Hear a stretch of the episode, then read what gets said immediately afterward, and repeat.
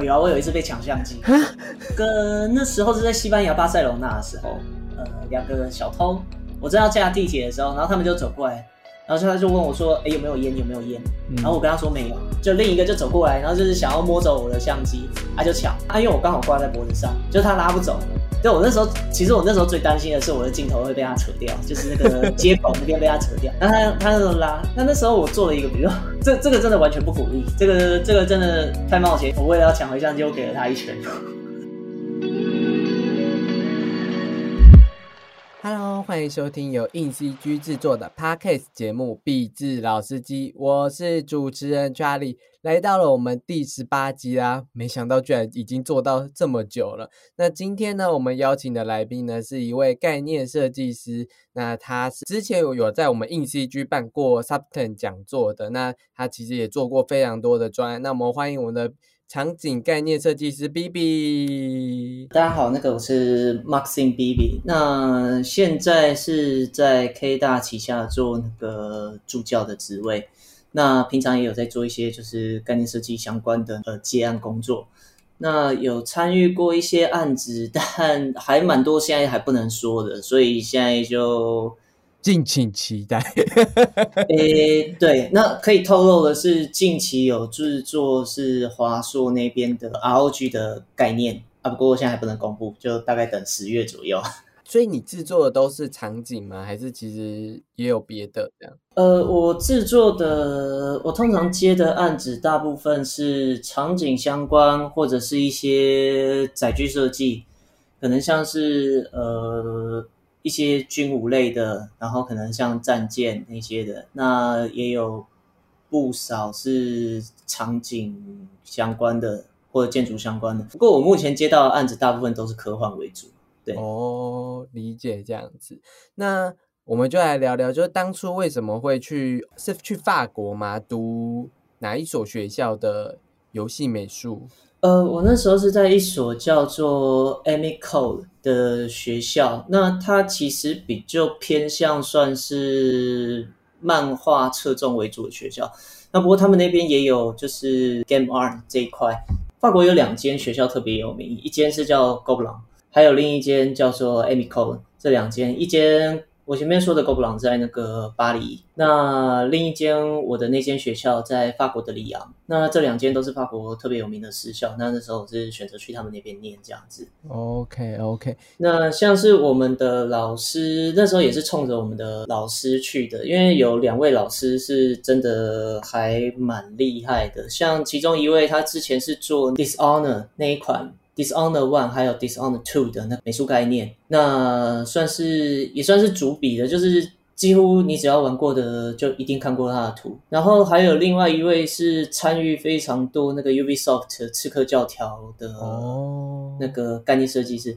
就呃像他们这种比较有名的私校，他们请的老师都是通常都是业界里面的大佬，那所以直接去跟他们学习，我觉得那时候是我。选择这所学校的关系。那你刚刚说这个这所学校比较以漫画为主，那游戏美术的课程是什么样子的课程呢？这样，呃，我大概讲一下我们学制好了。它有分前三年，就是前三年它其实基本上都是必修课，嗯，基本上就跟一般的美术学院一样，那就是做素描，然后会有一些雕塑。那有一些漫画课，那有一些透视课，什么就是这种是基础功的，嗯，基础功的部分。那前三年都是在这方，呃，前两年主要在这方面。那在大概第三年的时候，就开始会有一些细分。那第三年细分的时候，就是会转向，可能就是你选择是 Game Art 或是 Illustration。那或者是你要走 sculpture 也是可以的，也是有，嗯，那个有一些人是雕塑系的，在第三年分类之后，他还有其中最后两年是在他们法国来算是算硕士区域就 master class，那那两年就是真的就是完全区分，就是你要选 game art，那就是完全走这一块，嗯，那你要选 illustrator 就是完全走那个 illustrator 这一块。那那时候我是选择 Game Art，那上课的课程其实跟网络上有一些那种培训课做的内容其实蛮类似的，就是呃开始会教你，就是其实三年级就有了，持持续一直都有，只是说会再更细，可能教你说什么 map painting。然后素材怎么用啊什么的，然后参考怎么找，嗯那画一些那种枪械概念，然后画一些那种飞船设计什么的都有这样子。OK，那有一些人会选择三 D，那我那时候是选择二 D，不过三 D 他们也是有教啦，只是说那时候我没到那么熟这样子。那我有一个问题是，因为你刚刚说他是有点类似硕士，那他的学评是硕士的学评吗？诶，对，可是我记得在台湾是没有承认的 哦。对，就是在在在法国或在欧欧美是很好用的，没错。可是台湾这边，因为在认证上还是比较说是认证，就是国立学校。那因为这种是比较新的东西哦。那对，所以他们可能就是不在一个正式的规系统下的嘛。诶，对，就是因为台湾这边的认证大部分还是比较偏向，就是可能像呃国外的国立大学，然后或者是一些国立学院，像是什么工程啊这些的，会比较比较熟悉的领域是有承认。但是像这种可能美术类的就不见得有。所以如果是说要出国念美术相关的学校的话，如果说你很在意学历这件事的话，可能要考虑一下，说是要去念他们的私校，还是要去念他们的公立学校。那就我所知，法国的情况是，公立学校的走向比较像是纯美术派，嗯，比较偏向学术研究，那比较是传统美术那一种的，嗯，像什么现代艺术啊，然后或者是雕刻那些的，他们是那个走向。那可是如果你是要走设计或者是商业美术，呃，插画、漫画或者是游戏美术这一类的，就要去找呃，可能像是像美国最有名的就是那个什么 ACCD 嘛，嗯，或者是加州动画学院，嗯，这一种。那像法国就是我刚才说的那两间，嗯，那他们会有更好的资源，环境也比较好，师资也比较好。就是国外跟台湾是可能不太一样，就是他们的私校是专对针对那个专业项目，那会做的比较详细。台湾这边主要是以国立大学。优先这样子，就是两两者的差距这样子。那你台湾那时候大学的时候是读什么？呃，没有，我是出国念的。哦，我高中的时候就决定，就是说去国外念那个美术学院。台湾的美术学院，因为我没有念过，所以我不太确定。因为那时候我想要找那个美术，呃，游戏美术这类相关的，台湾的资源是就当时比较少啦。对，当时比较少，现在应该是什么多媒体艺术比较多。对对对，但是我没有去了解过，所以我不清楚状况，所以这边就不评论。那不过那时候法国来说念的话，我们那间逼的还蛮紧的，老实讲。所以你。我们说的所谓就读大学，就是就读你现在这个五年制的学校，对不对？啊，对。哦，哎，所以你就是带着高中学历去考这所学校吗？对，可以，因为他们的呃，他们的学制是这样子，就是他他们的高中的毕业跟我们的高中的毕业考的方式不太一样，因为我们的我们高中的毕业考是就是可能就是只考。pass 就好了。那主要着重点在 focus 在那个学测只考。对，那那个是进入学校的门槛。那法国他们不一样，他们的做法是，你有一个毕业考，但是那个东西是很重要的。简单讲就是你要考过那个毕业考，他们叫 back。考过那个 back 之后，你才可以从高中毕业。对，那你没考过的话，你就是不能毕业，你就是高中留级这样子。所以台湾的学历，你基本上你有高中毕业的证明，通常来说，你要去报考那边的大学的话是 OK 的，至少我那间私校是 OK 接受的。那可是他们的他们的那个考试方式是比较偏向面试，那那时候会有一些随机测验。我那时候报考了，好像我想想看，五六间吧，哦，五六间学校。对，那每每间学校擅长领域不太一样，那都是就是在不同城市。那所以那阵子我就是一直搭火车，就是各城市往返。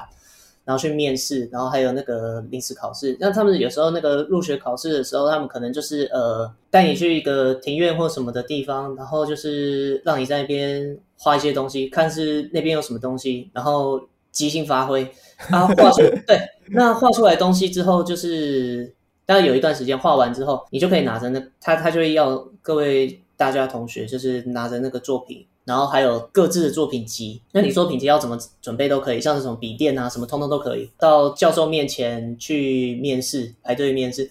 那通常会有六个。呃，四个教授，我那时候是大大部分都是四个教授，然后再加两个呃学长姐这样子。嗯，那他们会在那边看就是你的作品，那他们会问你的创作理念，然后还有那个就是哎你为什么这样画什么的，那你的灵感什么的，那你就要去跟他讲，然后还有跟他讲就是说为什么你会想要来他们学校这样子。那通常教授中意你的话，就会给你入学的机会这样子。嗯，那他们的虽说是三年制，可是他们通常的美术学院会有一个叫做预科的，他们叫 preparation，呃，翻成英文就 prepare 那一种的那个东西，就是你前一年他就是让你可能有一些人可能艺术基础不是很扎实，或者是通常都会去那边进修，呃，也不算进修，其实老实讲，以我们的学制来说，他算是大一。哦，对，那那段期间可能就会先教你一些基础的东西，先怎么画素描，怎么抓形那些的。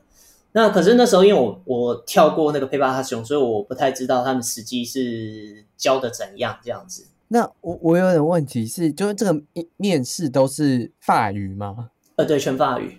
所以你你法语那时候应该也是 进修了。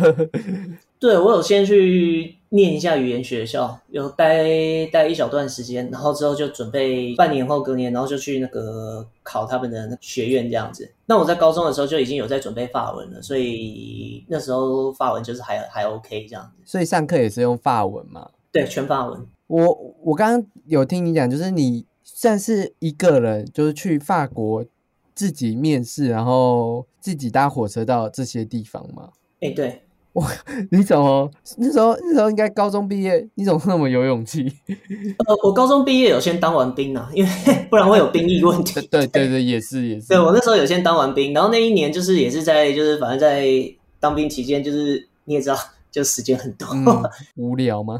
对，然后就就是带那个小小本子，然后去背单字这样子。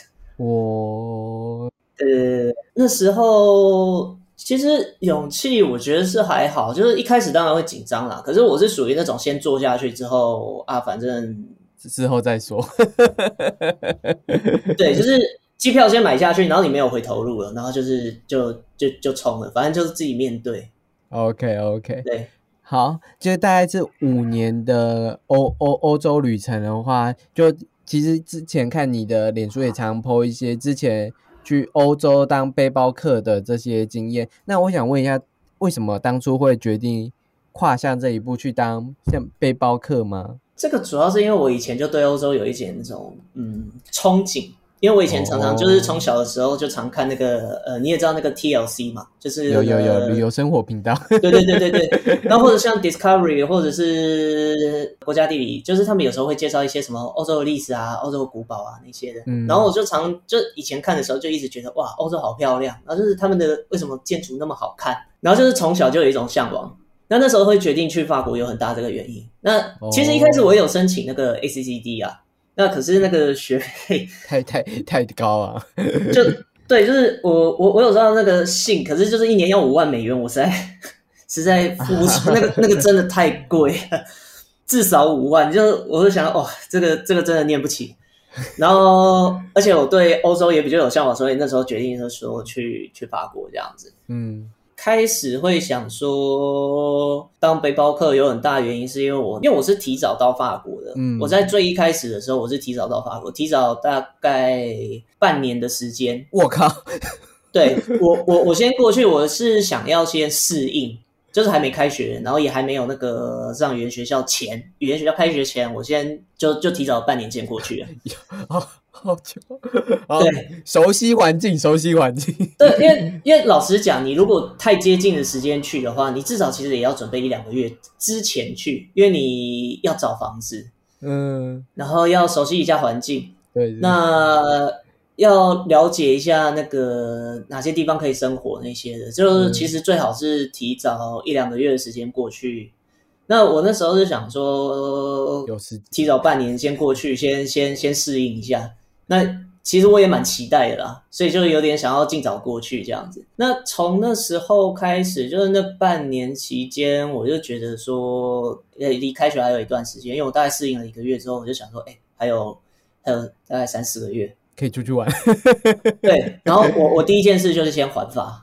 哦，对我花了一百八十天，哎，啊没有没有一百八十天讲错了，那个八十几天还法这样子，好像接近九十吧。然后就几乎全法国跑了一遍这样子。是像那种路上拦车，然后请他载你去那边，然后搭配走路这样子环法吗？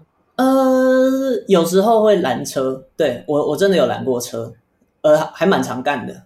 那 可是大部分我还是坐火车跟公车啦，因为他们欧洲的公共交通比甚至比台湾还要好。就是台湾是城市之间的那个交通非常方便，嗯，可是如果你是像可能要去什么山区或什么的，那这方面的交通路线就比较少，我们比较少那种观光路线的那种巴士，嗯，那就变成要自己租车。在欧洲来说，因为他们旅游业非常的盛行，所以你基本上你查到的旅游景点，不管怎样，几乎都会有车子带你去。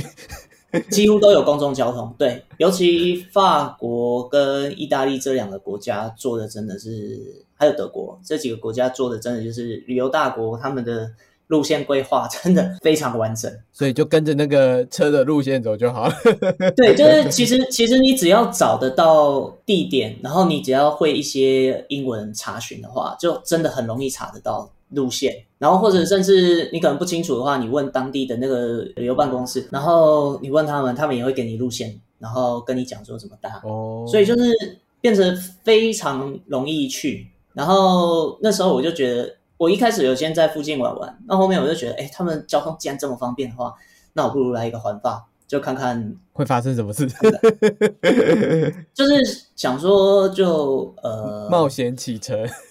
玩玩一玩，因为我以前想看的地方就很多了。对，那那时候那时候我一开始拿的是那种 DC 小相机，就那种卡片机。那时候拍，我那时候想说用那个拍就好了，因为我那时候也没有也没有那个大装备的。对，那时候想说一台这样也比较轻装，这样就 OK 了。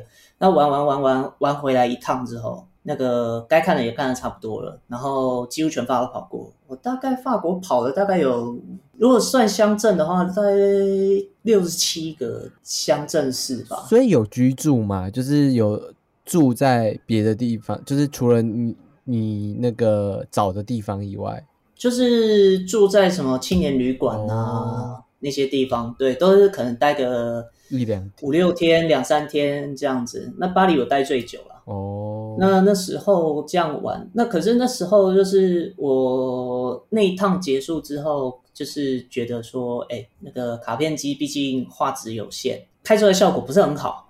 那那时候我摄影也还不是很了解。那那时候我决心踏入单眼的时候是那个时期哦，就是我才觉得就是说。我觉得以我的需求，可能需要一台单眼相机，单眼相机才能捕捉这些城市风光、建筑美景。这样，哎，对。然后，但是没想到就是坑这么大，那个 一套下来，哇，那个钱真的。原本也是想说，就可能买个啊低阶款的、低阶款的那个那种入门款的那种单眼相机，然后加一颗那个什么旅游镜那样子就够了。而且我后面拍一拍也是发现，哎，好像不太够哎。然后就越来越升级，越来越升级，然后现在升级到这样子一套一套下来，大概十十一二万、十三万的这样子。对 我跟你讲，永远都是，哦，我觉得这样应该就够了。然后后来发拍久了，就发现，嗯，我觉得好像还 还可以再进阶。对我，我现在我现在已经三颗镜头了，而且三颗都是那种就是很好的，已经算是很好的镜头了。可是我现在又开始想要比的，对，对，就是有一些焦段我还还没有买到，然后我现在开始在考虑说要不要再买一颗。可是我的背包有点装不下，现在最主要的限制我的点是。方能不能带出去？能不能方便走路 到处走？对，对，因为太重了，我的背包已经全副武装出去，大概已经背个十公斤了。OK，会有找不到青年旅宿之类的时刻吗？我疑惑而已。我通常都会先安排好。哦，对我通常虽然我有时候还是会中途换换换那个换路线，对我我我有时候还是会这样子，就可能就判断就是说，哎。那个可能像诶这边我查了一下，好像最近山景看有点多，那我想要走多走一点城市景，然后我就临时把那个改掉，然后换另一边。可是我通常会在一个礼拜前确认好，嗯哦，就是这方面我还在规划旅程的方式来说，我还是属于比较算谨慎一点的哦。对我真的是背包客，可是我在这方面没有那么糗哦。对，但我觉得谨慎有谨慎的好处，就是谨慎之后，就是你知道自己每一个路线，你都可以有安排自己。所居住的店，我觉得这这很这很重要。你怎么可能夜宿马路之类的？对，那不过我我干过最疯狂的是在奥地利的时候，就是我有一次是睡车站啊。那可是 对，可是那次那次我会决定睡车站是也是有计划好，因为我那时候是在一个叫哈尔斯塔特的小镇。嗯，那个应该在那个明信片上都会看过，就依山傍水的，然后票选就是欧洲最漂亮小镇。可是那边住宿真的超贵，贵到我有点……那那时候毕竟还是学生嘛，虽然有接案，可是那时候钱就不是很稳。虽然现在看说真的就小钱，那个现在钱砸下去，他睡得舒服比较重要。可是那时候就是会，因为你还有那个。因为我妈是我我我家人是把留学资金一笔一次给我哦，所以我要去控制那个支出。也是也是，就是就是当时其实其实学生的时代真的是你必须好好的省一笔一笔钱，因为每一笔都是珍贵的。对，那我就是那时候用定存的方式就拆分成好几笔，那所以那时候看那边就是哇那么贵，那所以我就选择就是说好吧，反正只有一晚，那我就。而且那时候天气也很凉，嗯，那我就想说，好，那那那那那就睡车站一晚，对，反正反正躺个大概，因为我还要夜拍，然后早上起起来，那个太阳出来，我还要拍日出。所以那个其实睡睡眠时间可能就六个小时，那我就在车站那边就是待个六个小时就好。而且它是一个非常小的小镇，就是完全不用担心说会有什么呃被抢。对，因为它真的就是一个非常淳朴的小镇，那边甚至就是可能只有早上大概中午的时候才会有旅行团来哦，然后晚上的时候真的就是没什么人，或者是当地的那个商家，不然就是一些住在那边的游客。那所以我就是觉得这个这个应该是安全的。它是一个山中的湖滨小镇，对不对？呃，对，叫哈尔斯塔特。哦，因为我刚刚查资料看，哦，是湖滨，然后什么盐矿那一类的小镇。对对对对，它那个盐湖小镇那边，那边真的很漂亮。对，那那是我干过最疯狂的。所以，所以睡在车站不会有你不会遇到 跟你一样睡车站的人吗？没有呢，因为他们那边没有那个哦流浪汉或者是一些对。如果是在城市的话，我就不敢了，因为欧洲的话，欧洲的话反而是大城市乱。因为会有很多的外来移民，然后或者是一些就是可能非法移民那些的。撇除大城市，如果是要真的就是体会欧洲生活的话，其实是要去二线或者是一些小镇这样子。哦，那那种地方反而是安全，就是你钱包拎在外面都不会有事的。所以也那里也不会有警察赶你，这样就也不会有这。那那边我没有看到警察。对，那边我没有看到警察。好，等一下，我们回到法国，再回到法国一下，就是我想知道法国，就是那个半年，或是法国旅环法的时候，有最印象深刻的景点是什么吗？其实蛮多的，因为法国其实老实来讲，我觉得各地的风格不太一样，因为它邻国。因为老实讲，我觉得我欧洲跑过那么多国家，我觉得法国真的是一个很特别的国家。嗯，就是它有点像全家桶。对，就是因为其他国家像是德国的话，你可能就是哎，德国德国的风格就很类似。嗯，那意大利的话，可能北部南部是有一些差别，可是也是相对比较类似一点点。嗯，那法国的话，就是它因为邻邻好几个国家嘛。嗯，像巴黎的话，就是一个非常纯正的那种。都市法式风格，对法式风格。嗯，那它是在法国比较偏中北部，嗯，中间。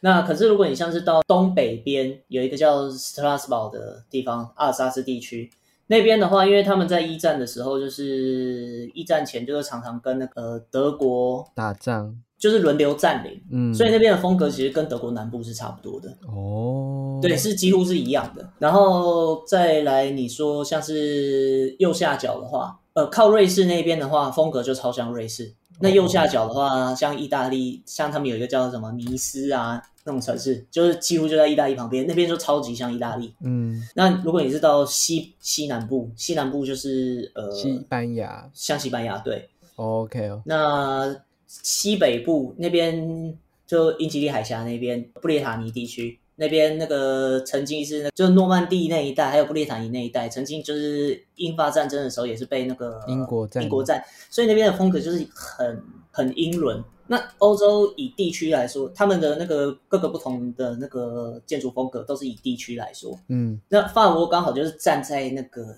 地区的各种交界处哦，所以它的风格非常多。那如果你要像找那种纯法式，真的法式乡村的，你到那个法国可能南边一点的中部，不要临海那边，因为大部分人不会去那边，大部分人都是到什么蔚蓝海岸来那些，嗯，你再上去一点，在他们的山区那边。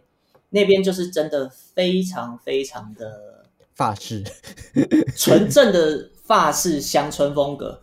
那那边的亚洲游客，我说真的，我去过好几次，我还真的没有怎么看过亚洲游客哦。可是那边我觉得其实非常的棒，非常的棒。对，所以纯正的法式风格是长什么样子？再再再详细讲一下。就他们的那个建筑，呃，很多是用石材，那那个会用一些那种土瓦去堆成的那种。屋顶那房子也是稍微偏，呃，他们那边用的是比较那个，他们用的那边的岩石是比较黄一点点的。哦，那如果你是说要看纯正法式风格的话，可能像是应该讲说你要看哪一种，因为有一种是比较偏，还有很多种法式风格。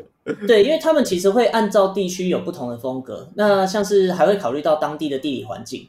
那像是我说的那个，可能西南部。内陆那个地区，那他们那边有非常多的岩石，在那个波尔多那一带，那边有一条河，我突然忘记叫什么。但是在山区那边，他们就是比较算是农村啊，会有那种中世纪的那种风格。那可是如果你是说像到卢瓦河，呃，在稍微偏也是中部，可是稍微偏北一点点的地方。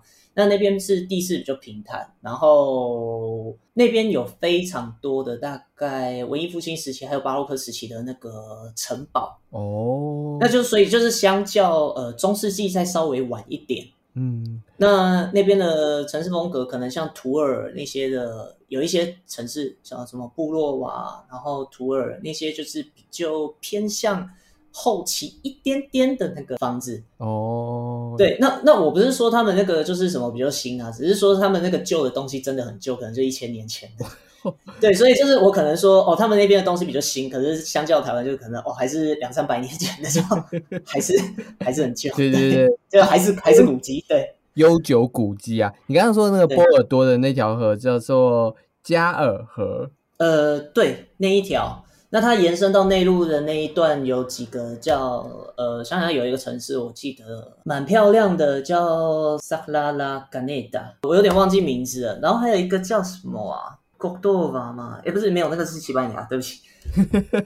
我有点忘记名字，我要看那个名字才会。你要看地图。对对对对，因为去过的地方蛮多的，好羡慕。那边那边那边那边那边非常漂亮。你说拉斯雷斯恩吗？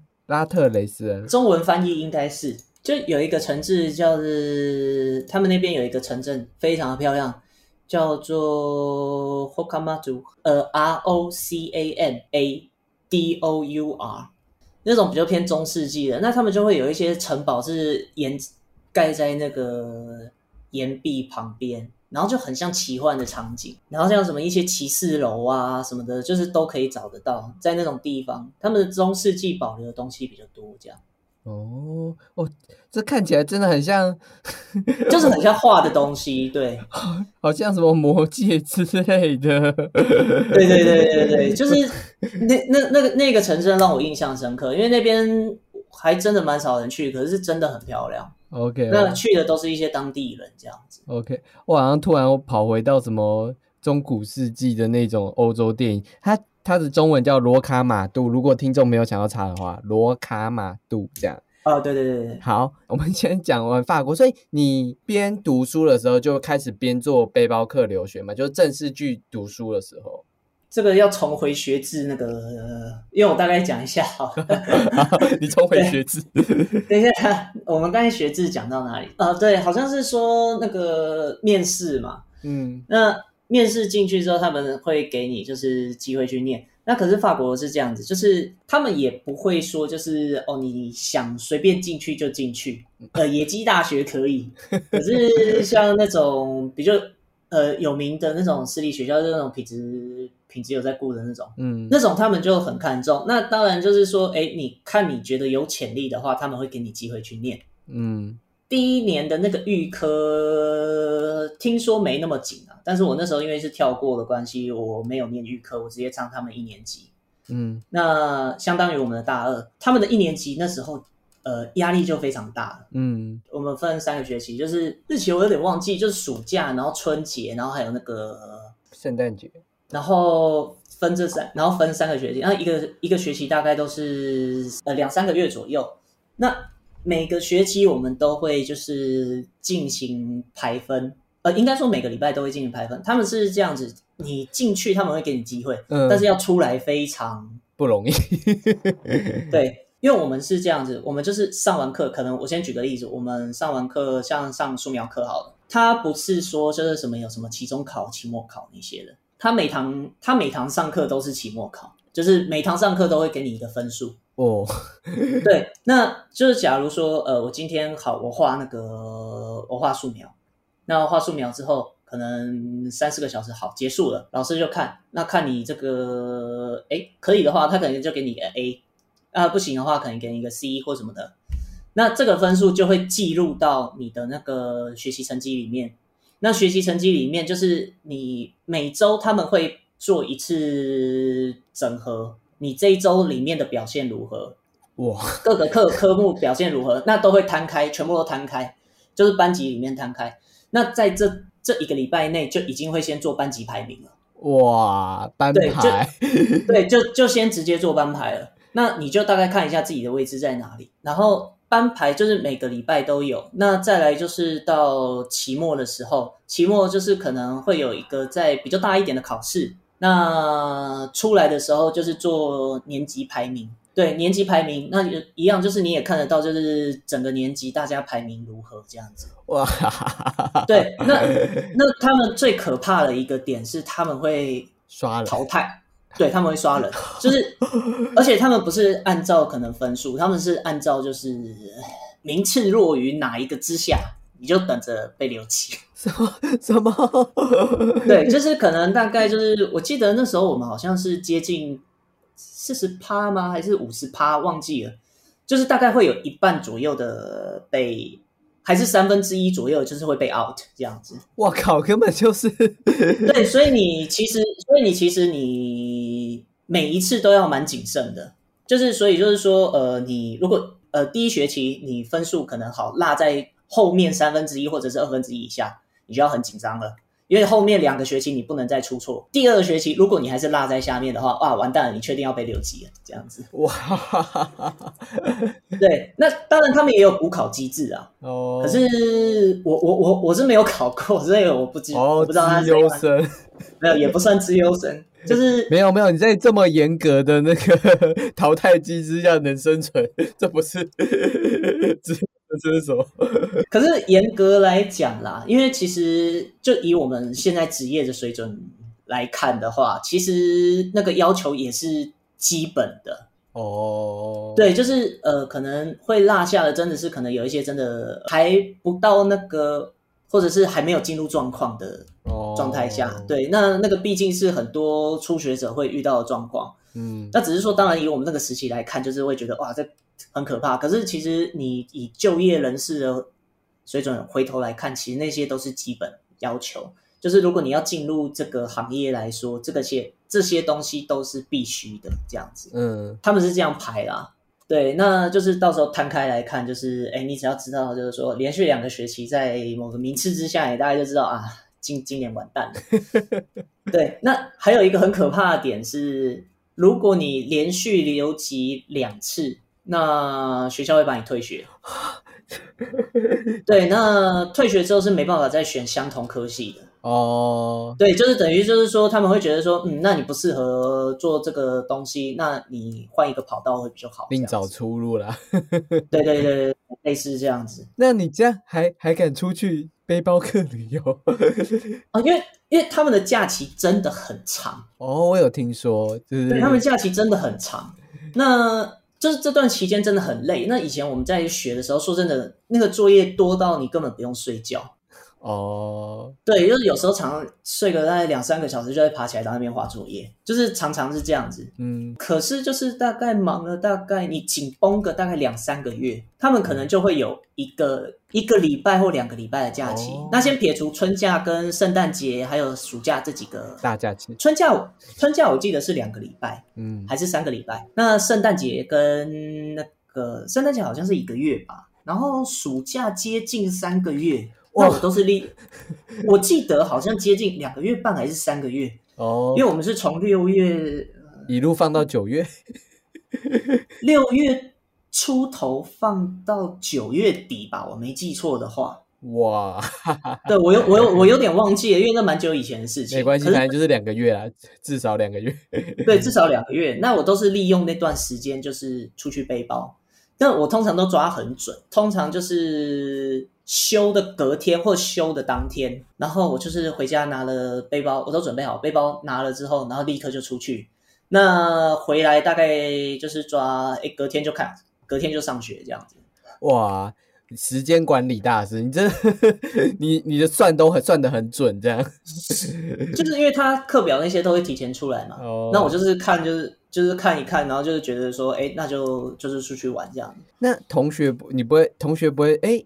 我也想当背包客，跟你一起去吗？还是你都一个人的？呃，我大部分是一个人。我旅游蛮少跟人的。我短期的假期会跟人一起出去。哦，可能一个礼拜的那种。你享受一个人的旅游，对不对？呃，因为我觉得一个人旅游是比较能观察周边环境的。因为，因为毕竟你跟人就算是很好朋友，就是可能有时候聊天，那你毕竟会有部分精力就是在聊天或者讨论什么事情上面。嗯，可是其实出去旅游，我会比较喜欢是说，你全你如果一个人你都不用讲话，或者是你可以跟自己对话的时候，你真的就是全身心的 focus 在就是周边环境的变化，什么声音，然后什么眼睛看到的东西，就是你接收到的讯息，我觉得是比较能处理的这样子，比较能注意到，有理解这样子，就是感受到那股建筑物跟自然跟那些景观带给你的冲击这样子。对，而且像有时候你去那个背包客栈或者去酒吧喝酒的时候，就是你一个人比较能去诶跟跟人家搭讪，跟人家聊天什么的。哦，理解理解这样。好的，那我们休息一下，广告后马上回来。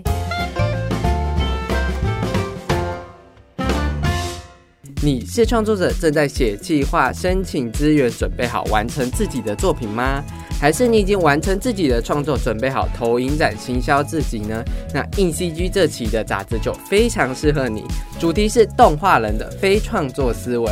我们找来了金马奖、奥斯卡、国际动画影展的入围常客，来分享怎么找资源、怎么投影展，以及怎么协助作品的行销哦。那不论你是动画创作者还是影像创作者，这本杂志都非常适合你。现在点选下方链接，一起来看杂志的简介去。买杂志吧！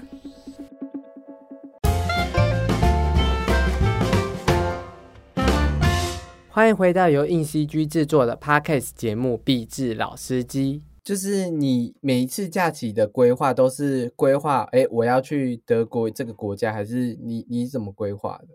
规划哦，我有点像抽单呢，因为我平时其实就有在做收集旅游资讯的那个习惯。哦，就是像是有时候滑滑，对，像有时候滑滑 FB 不是就会有一些那个旅游照片嘛，嗯，那我看到哎这边很漂亮，然后我就查哦挪威，那我就把它记下来。那所以我的 Google 里面有一大堆一堆子国家的那个清单，想去想去，对，就是那种地图。那那个地图里面就是我都有标点，各个国家各个国家我都有标点。那所以其实临时要出去旅游的话，我就是看一下说，嗯，可能我想要去看哪一个城堡，那它在西班牙，好，那我就决定去西班牙。那也不用，当然还是要做一下排安排啦。可是就是因为我景点都已经查出来了，所以大部分都已经查出来，当然还会再补查一下路线安排，就是很快，你就看怎么顺路就怎么走这样子。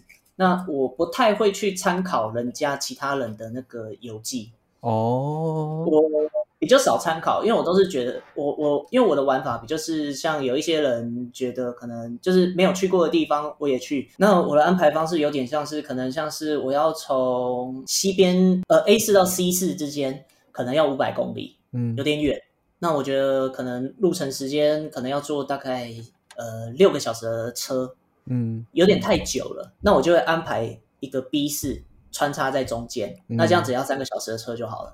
那这个 B 四我就可能找一下，哎，这附近有没有比较呃漂亮的景点？那你通常用那个法文或者是用一些英文去找的话，查到的资讯其实会比中文多非常的多。嗯，就去寻找一下，说，哎，这附近有没有可以玩的？那通常都会有。那我就会去找那种就是很冷门、很小的地方去住。嗯，对，所以就是跑的地方会比较多，是这个。方式这样子，所以那我只要就看顺路就就就这样走。OK OK，你说你会在酒吧搭讪人，这这这件事情是怎么怎么发生的？这个也没有什么太，就是随性聊天就对了，就就随性聊天。你就是买一杯酒啊，或者买个饮料啊，就是就直接去问说：“嘿，我可以坐这边吗？”然后。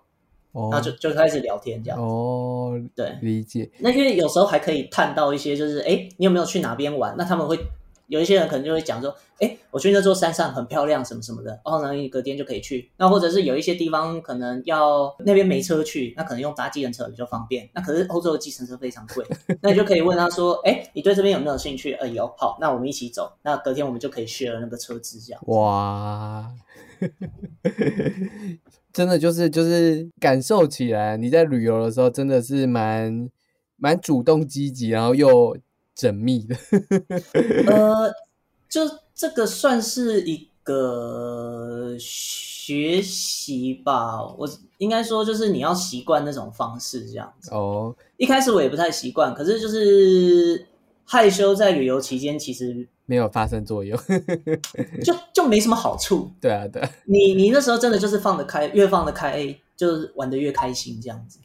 可是去欧洲其他国家，就他们也不擅长英语聊天，不是吗？就是呃，通常在背包客栈还蛮容易钓到那个会英语的，同样是背包客人。哦，对。那他们有时候里面都会有酒吧。哦，那或者你去镇上的，镇上的也是可以啊。OK OK，可是通常就是当地人。那我在法国就比较能跟人家聊天。OK OK，其他国家可能就没办法，或比手画脚。欧洲你有去过几个国家，或是我应该不要讲，你好像都去过的感觉，就是哪些国家没去过？北欧，北欧还没去。哦，然后呃，一个分界线的话，就是德国的那个叫什么啊？法兰克福以北没去过哦，对，大概就是比利时，哎，比利时我去过，那个荷兰、挪威、丹麦，然后波罗的海三小国，然后还有挪威那些还没去这样子哦。地中海沿岸都玩的差不多了哦。你那时候都是挑地中海沿岸，是因为也是因为气候的关系吗？呃，气候还有那个建人文方面，我比较喜欢，因为毕竟比较早期的那个发展。就是人类活动区域是以那块为主，嗯，那我自己很喜欢拍一些古镇啊那些的，就是可能更早以前的那个遗迹或者是古迹那些的，所以主要是那一带。那这个其实跟呃一些地理环境还有那个历史发展有关，就是。呃，简单这样讲，我那时候玩的方式就是看呃罗马帝国当时的那个疆土大概是遍及哪些范围，那就去这些地方这样子。特别设定好了，罗马帝国，就是因为你要你要找那一类的，其实也不是说都要找罗马遗迹，而是说就是人类最早发展的地方，那古迹最多最密集的区域就是那一块。哦，对，你有去过就是什么罗马尼亚、塞尔维亚这种，就是东。比较算是东南欧吗？这样子的地方？哦，有啊，那时候去的，我想想看，是二零一九去的。我那时候是去希腊，然后保加利亚、罗马尼亚，还有土耳其西部这样。哦，那你觉得那边的建筑物，或是那边的文化，有跟其他南欧啊，像什么意大利那些有什么不一样的吗？呃，差蛮多的。如果你是以希腊来说的话，因为希腊其实以前还蛮多地方有被那个呃跟意大利人。往来，然后还有那个威尼斯那时候就是蛮强的嘛，所以其实海边很多城镇是很类似的。嗯，那希腊的风土人情，先撇除像什么米克诺斯，还有那种圣托里尼那种白色白色小镇，嗯，那个 那个有点否观光客。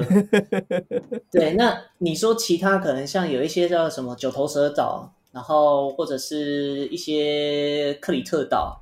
那些他们有一些城镇，那其实跟意大利的海边城市很像，嗯，那也跟那个那个叫什么克罗埃西亚那边的那个岛屿城市蛮像的，嗯，对，那都是受到那个意大利的影响，那那边的风格其实蛮像，嗯，都蛮接近的。那往北真的开始比较不一样，我觉得是到那个保加利亚，然后还有。波斯尼亚那边，那边我觉得很不一样的原因，是因为他们以前有被那个奥斯曼土耳其占领过。嗯，对，那占领很长一段时间。那那个，所以他们的风格其实有一点是那种结合了那种伊斯兰教的那个风格。嗯，对，就是也也有很多的清真寺。那我很喜欢那种融合过的那种感觉，就是很漂亮。那包含土耳其西部，就像什么伊斯坦堡啊那些的，就是也都是以前那种欧洲、亚洲那种交汇的地方。嗯那我觉得那个就是那边是让我觉得最特别、最特别、最印象深刻的几个地方。那先撇除这边的话，如果你还要去西欧或者南欧其他地方看类似这种风格的话，我觉得就是西班牙南部。嗯，因为之前有被。鄂图摩尔人，对对对，就是有。对他们那时候有被那个摩尔人那个占领很长一段时间。对，我听你就是讲完就是这么多关于欧洲，就我们刚刚聊那么多关于欧洲的，我我我有点好奇，就是你毕业之后都都还有继续来欧洲做背包客，是不是？哦，有啊。哦。就我回台湾，我想想看，我回台湾好像是二零一八吧。哦。对，我二零一二去法国的。然后二零一八，对，差不多二零一八的时候回来工作。嗯，那一年我是去那个瑞士，不过那时候我是去十四天。嗯，对，那我后面换工作换到 K 大这边，呃，K 大那时候有给我留职停薪，大概半年左右的时间。二零一九的时候花了三个月的时间，就是跑希腊、土耳其、保加利亚、罗马尼亚这样子。我我有一个小问题，就是为什么你不在？欧洲这边就职呢，是因为签证？对，签证。哦，对，因为那个，我先假设我能力不够好了，嗯，就是在这方面我没有那个 offer。哦，也有部分原因是因为那时候其实我不知道你知不知道，就是前几年，大概前四年、四五年左右的时间，就是有一段时间不是那个极右派盛行嘛？哦，对对对对对，对，就是那时候我刚好，然后我刚好在那时候毕业，嗯。那我是听说那一年就是特别难拿工作签证。那我其实那时候有跟我那时候有投履历到 Ubisoft，那时候好像结果也都还不错。可是就是后面那个签证就是一直过不了。哦，对对对对，那我还在那边偷偷多赖了一段时间，然后才回来。OK，对，那时候那时候那时候比较狂，就是那时候因为我一直拿不到工作签证，那我就是必须回来了，没办法。嗯。那我就好，那我就那个想说没关系，那我就先订机票。可是我订在大概半年后，然后我就拿着那张纸纸质的机票，因为我就想说，那既然回去前我就再玩一波嘛，我就再去南法一次。那我就拿了那张机票。那可是因为那时候他们已经会查，就是说，哎，有没有非法移民或非法滞留的那些人？嗯，他们在看，就是说，哎，你的签证过期了。我就跟他说，哦，我半年后要回去，我现在只是要玩而已。然后通常通常他通常他们都会放行，他说，好好好。然后可是他们就是警察，警察人都还不错。然后他们会只是会跟我说，就是但是你要注意不要出发国国境哦。我说哦好，OK 没问题。就是模糊黑灰色地带的，就没有我我我真的是要回来没错。可是我只是想要在回来之前再多跑一下这样子。OK OK，对对对。所以那时候应该也是不能不太能去什么西班牙或者是瑞士，因为呃那时候就不行了，因为那个要跨国境。对啊对啊对啊。呃，也不是说完全不行啊，可是就是可能会被呃 被抓嘛，不至于被抓吧，可是可能会多问一下，因为我我确实有 我确实有回来的机票，那他他们通常看到就是你有机票要回来的话，就完全没问题。OK，大部分的，不过这个不鼓励。我我想知道，就是因为你你算是当背包算这样算蛮久的时间，就是如果每次暑假都有去的话，就有大概有五六年嘛，那。这中间没有发生过很紧急或是有点危可怕的状况吗？哦，有，我有一次被抢相机，跟，那时候是在西班牙巴塞罗那的时候，嗯，然后就是因为我清晨的出来，然后就是刚好有那个呃两个小偷，我正要下地铁的时候，然后他们就走过来，然后他就问我说：“哎，有没有烟？有没有烟？”然后我跟他说没有，就是他们会说 secret secret，然后我就说 no no no，I I don't I don't have，然后那个就另一个就走过来，然后就是想要摸走我的相机，他就抢，嗯，啊，因为我刚好挂在脖子上，就是他拉不走。然后我我就跟他拉，对我那时候，其实我那时候最担心的是我的镜头会被他扯掉，就是那个接口那边被他扯掉。哦，对，然后他他那时候拉，那那时候我做了一个，比如这这个真的完全不鼓励，这个这个真的太冒险，因为我那时候运气好，那没有遇到什么坏人，那就算。就是我为了要抢回相机，我给了他一拳。对，就这个这个这个。最好不要模仿。如果遇到坏人的话，真的就是因为我那时候为了要抢回我的东西，我那时候就觉得先先先去给他一拳。我我我给他他一拳，他有点懵掉啊，手一松，我抢回相机，然后我就立刻跑到那个地铁站那边搭车走。哦，对，曾曾经有过这个完全不鼓励，因为如果你遇到是危险的人，这个这个会出事。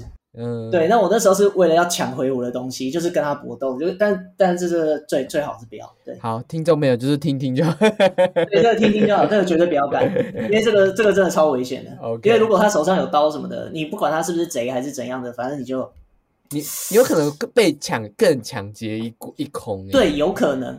那我那时候。因为我那时候那台相机我买也蛮贵的，然后就是相机有珍贵的回忆跟珍贵的那个价值在，因为我觉得这种物件类的东西都有一种算革命情感之类的吧。因因为因为那时候我有点是下意识的动作，就是对这个这个真的不太好，就是我我知道就是什么 self defense 那些的，可是懂我 最好不要做。我我。以一个也会拍照的人，我说我可以理解你，就是下意识最想要保护的其实是那个东西，这样子。对对对对。好，但再说明一次，不鼓励的。对，绝绝对不要。那就是你在学摄影嘛？就是其实，在就不管是背包客，就是你可能背包客拍一拍，然后那个相机越来越升级以外，其实就是摄影技巧有越来越好。那有没有哪一个景点是你印象深刻的拍摄？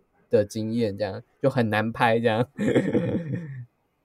嗯，其实蛮多的。不过我刚才第一个想到的是，我之前在意大利的时候，嗯，可是那个不是难拍，那个真的是撞到运气。我有一张是到那个呃意大利中部一个叫阿西西的小镇，阿西西，呃，有兴趣的可以查一下。然后它在那个佛罗伦斯跟罗马中间，嗯，那那时候我爬到小镇上面的一个山丘，那时候是阴天，那时候有点阴天的感觉。那可是有一点阳光，然后那时候我就往上走，因为我想要走到那个山丘顶。嗯，那那时候刚好走上去的时候，走上去就是有大概十秒还是二十秒的时间，就是刚好有那个耶稣光，然后打在那个小镇上面，就是刚刚好。那那那一刻有被我拍下来，哇！就是刚好耶稣光一到打在那个小镇，那其他地方都是暗的，哇！然后那时候就觉得哇，这个神机啊，神机。神机，然后那时候就拍，然后二十秒之后没了，还是十秒，我就拍完两张之后就没了。哇！然后就运气很好，啊，那两张我有保留下来。OK OK，那我们刚刚其实讲了很多，就是关于背包客旅游的分享。那你觉得就是做这背包客这么长的时间，对你后来成为概念设计师，你觉得带来怎么样的影响呢？因为我现在比较多的作品都是科幻的，所以讲这个好像也没有什么说服力。不过我我我我我这样讲好了，就是你在画一些东西的时候，你会知道说，呃，这个东西实际该长什么样子。嗯，我觉得就是在合理性上面，你可能会对这个东西比较敏锐一点。就是当然我说的这个都不是说必要的，因为这只是说旅游的附加价值。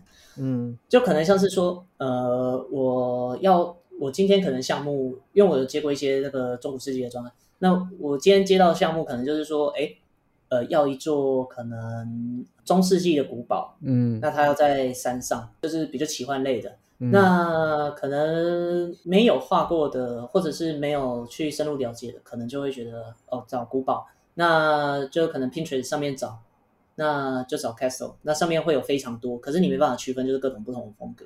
但是如果你背包客这个东西有玩过一阵子，你会知道，就是各个区域的其实它有不同的风格。嗯，那还有在考虑到地理环境。那假如说就是，哎，我今天画的岩石可能是偏呃山上的景，可能是偏的是比较红的，呃，比较比较岩石是比比较灰的。嗯，那它的城堡的组成，它的那个石质材料，就是就会是跟那个岩石是差不多颜色的。嗯。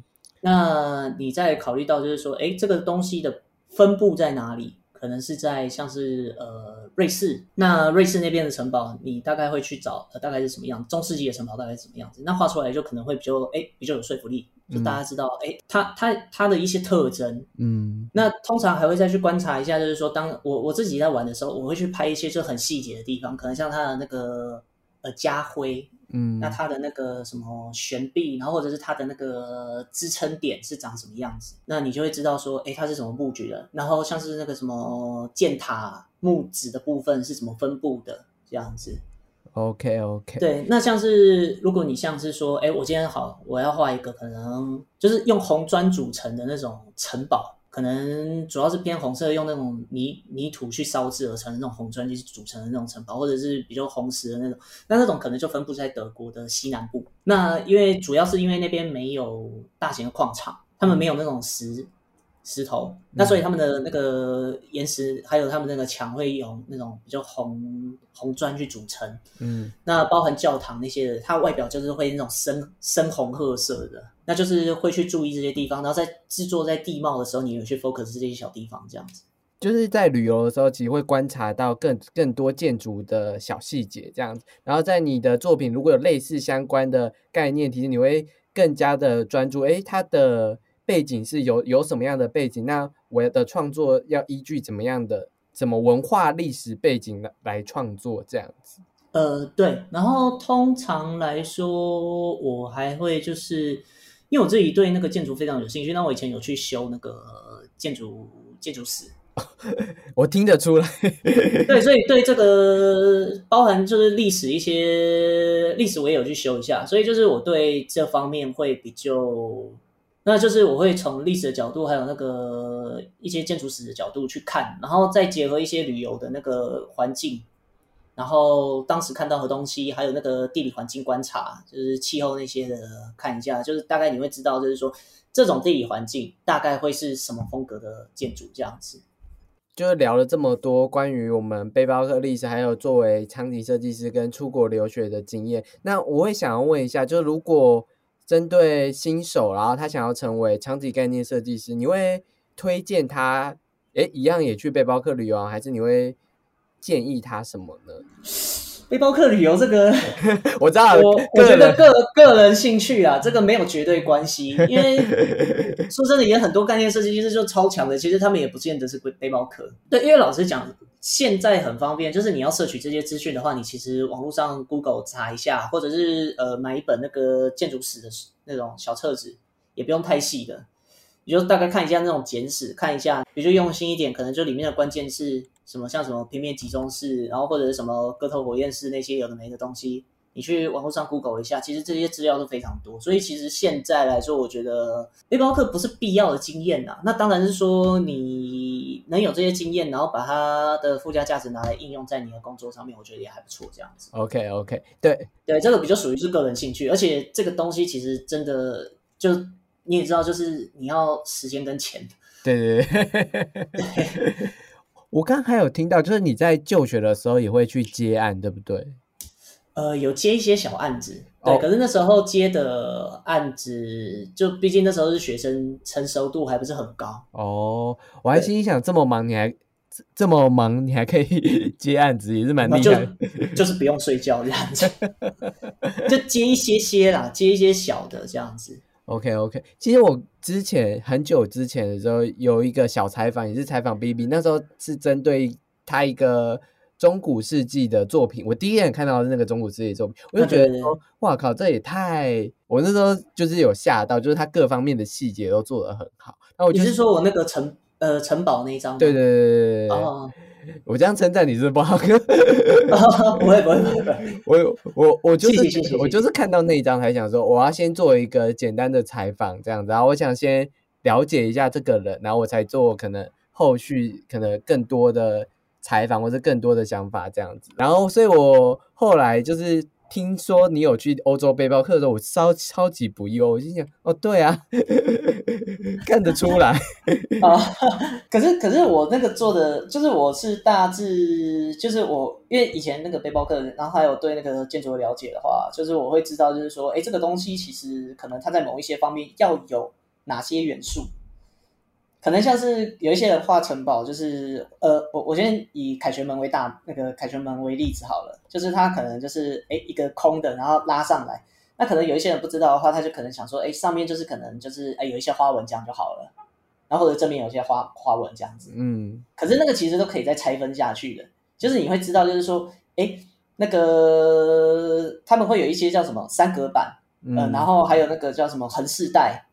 然后还有那个什么中间的底座，然后柱头，就是你会知道要有这些元素。嗯，那你少了那些元素的话，它味道就不对了，因为就是那个设计语言你没有去 get 到。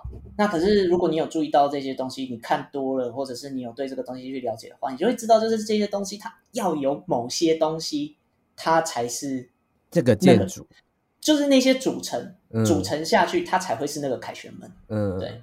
那当然，我还是会去做一些省略跟变化，因为我觉得有一些东西就是可能诶有点多余，或者是就是太太写实，或者是稍微比较呃没那么逼真的话，我就可能会就是说诶去把它省略掉，然后把它做比较奇幻一点，这样子就比较有趣一些这样。OK OK，好，那非常感谢我们 B B，就是跟我们分享这么多背包客旅游的经验，我自己也觉得好像在听一则又一则的故事，然后好像就。突然就觉得哦，好想要出去旅游。有有有，我明年疫苗打完，如果能出去的话，我应该会冲。对，我我跟你讲，大家可以去追踪那个 B B 的，可以去追踪他的脸，说他很常发，就是过去旅游照片，每一张都超级美的。啊，谢谢谢谢谢谢。那这就是我们本集的节目啊。那如果你喜欢今天这集那种轻松闲聊背包客旅游的生活啦，加上一些求学的经验的话，也可以到 In CG 的 i 群私讯我回答，就是你对这集的看法哦。那如果有任何关于场景概念问题的话，也可以去脸书找一下 B B，就他如果有空的话会回你。你。带着诚心去问他，应该就会回你。就如如果有看到了，好啦，那这里就是我们硬 CG 制作的毕志老师家，也可以到我们的 Apple Podcast 跟 s t a r 帮我们评五颗星哦。那我们就下礼拜见哦，拜拜。